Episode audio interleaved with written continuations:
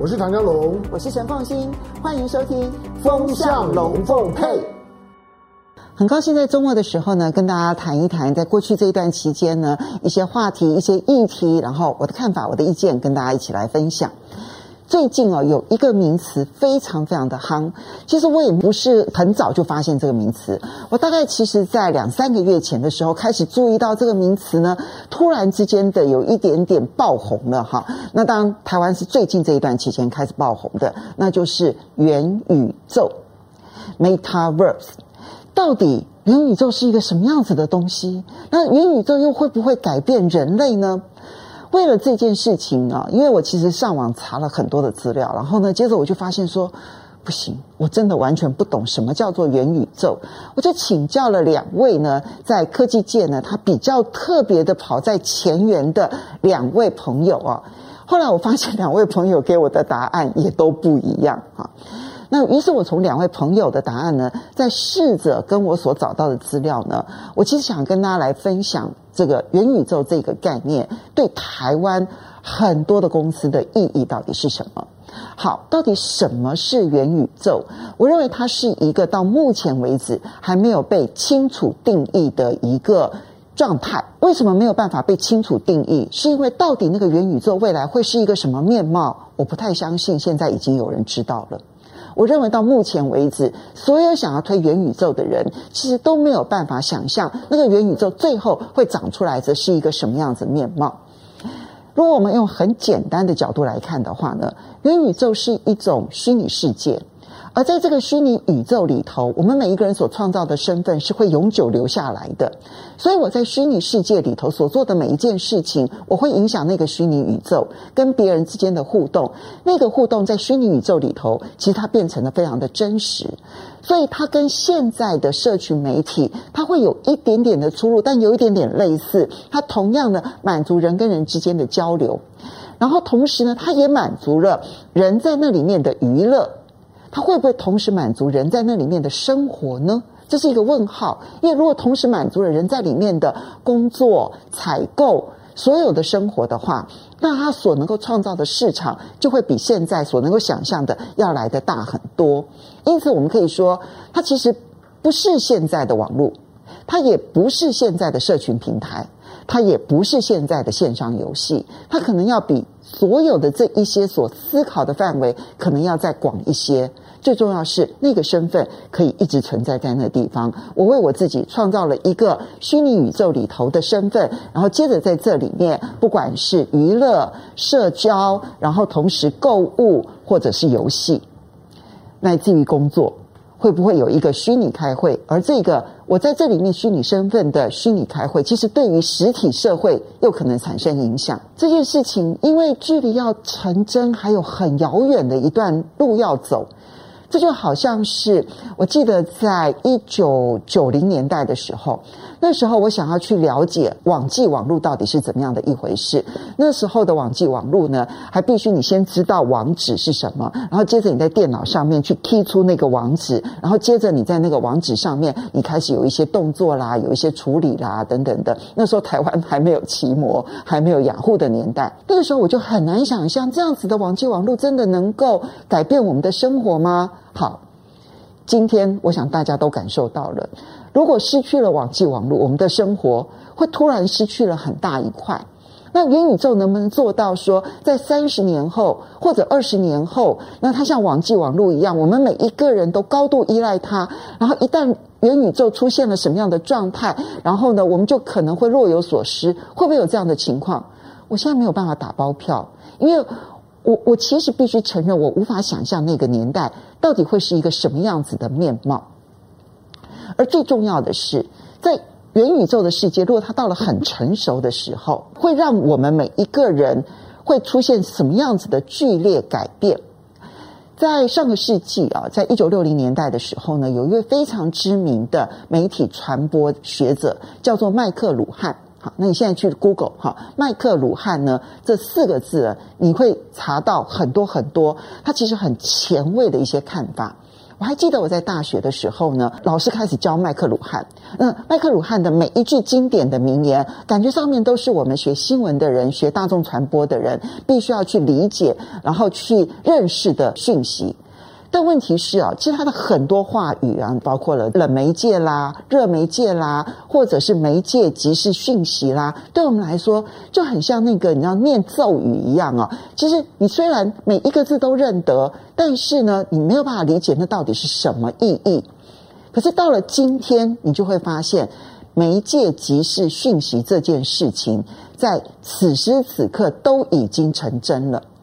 今天我真的大量的运用网际网络，我今天大量运用各种社社群平台，其实那个讯息本身，那个媒介本身，它就改变了很多人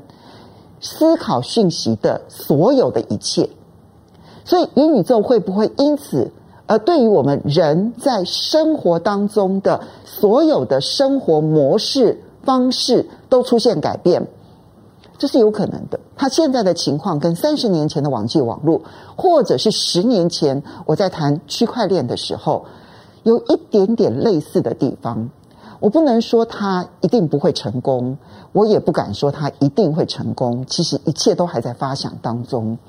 但是如果你去拆解元宇宙要真正的实现影响你我所有人的生活，它需要哪些东西？有一些东西其实已经具备了，比如说网络环境。那网络必须要非常快速、及时，我在虚拟宇宙跟别人的互动才能够成真嘛。今天我带了我的头盔这个虚拟的实境，我进入了元宇宙，然后呢，接着某某人他也进入了元宇宙，他在这个元宇宙里头跟我是朋友，然后我们曾经共同做过哪一些事情，他必须要很及时，以现在五 G 的速度，或者是未来六 G 的速度，他做得到。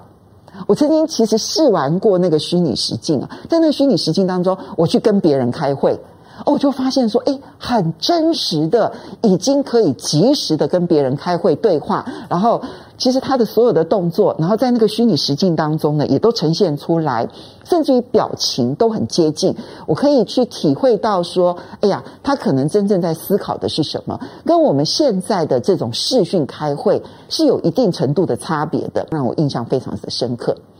好，所以网络环境其实已经存在在那个地方了，然后即时的计算其实现在也都已经成真了。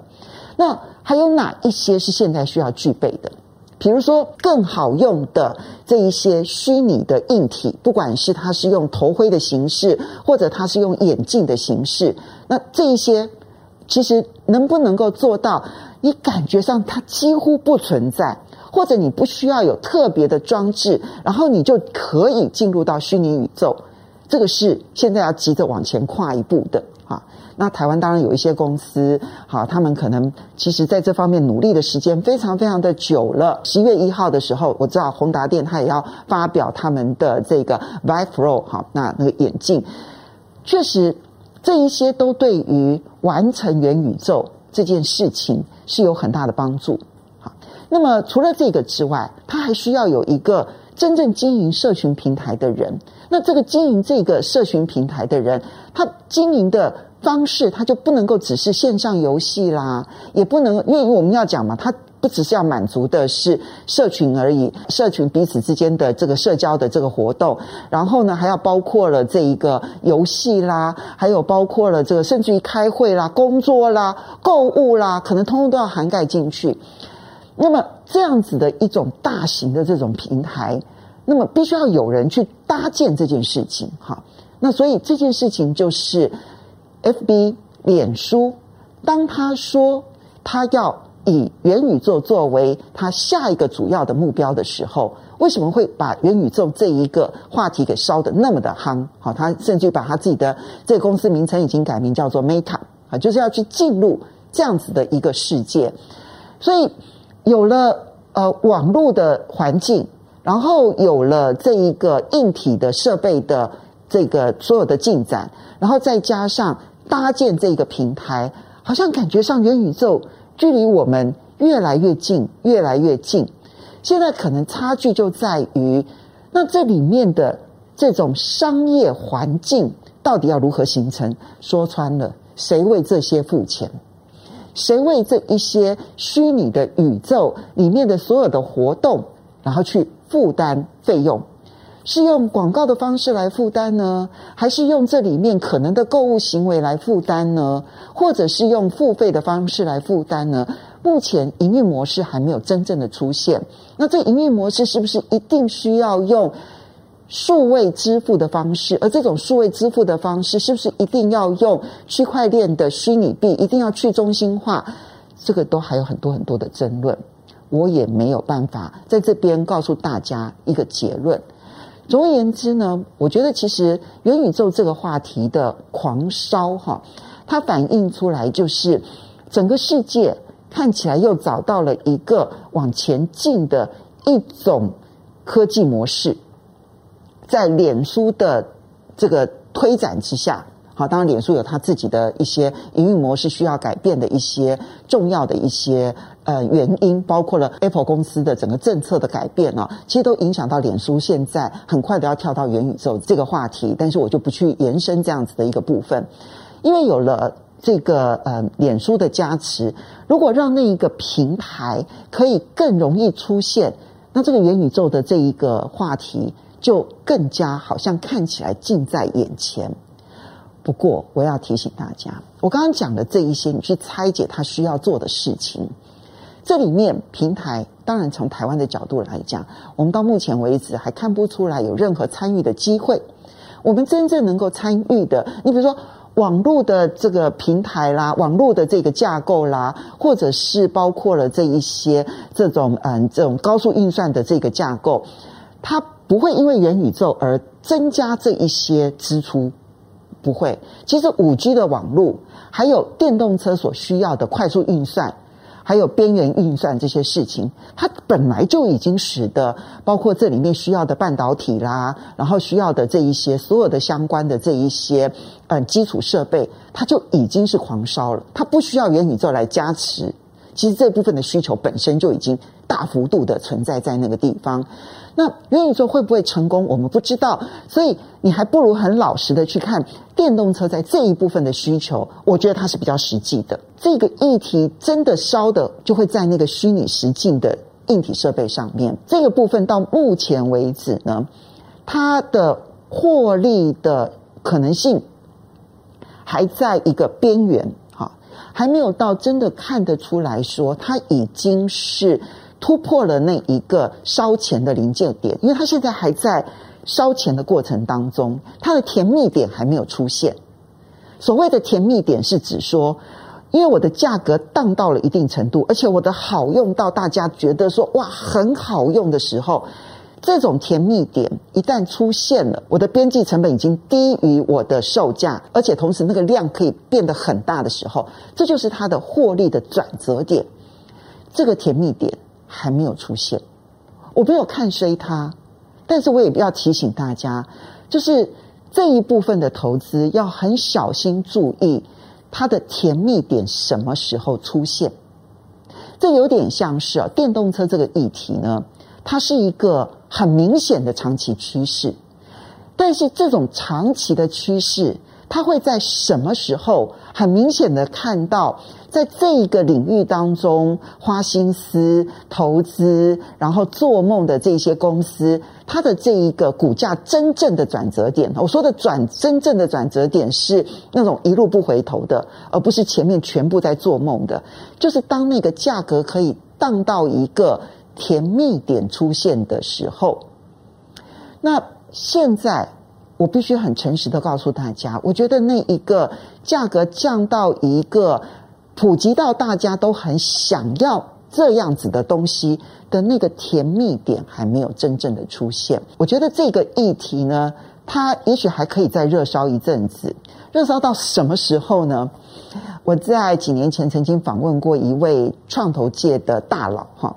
然后呢，里面他就提到说啊，他当时最有兴趣的其实就是区块链。那我就问他说，诶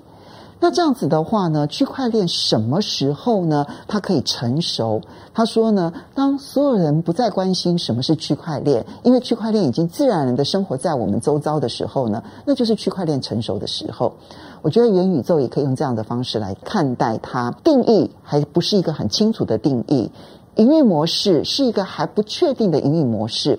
但是它的。环境是已经有了很多的环境上面已经提供了足够的一些条件，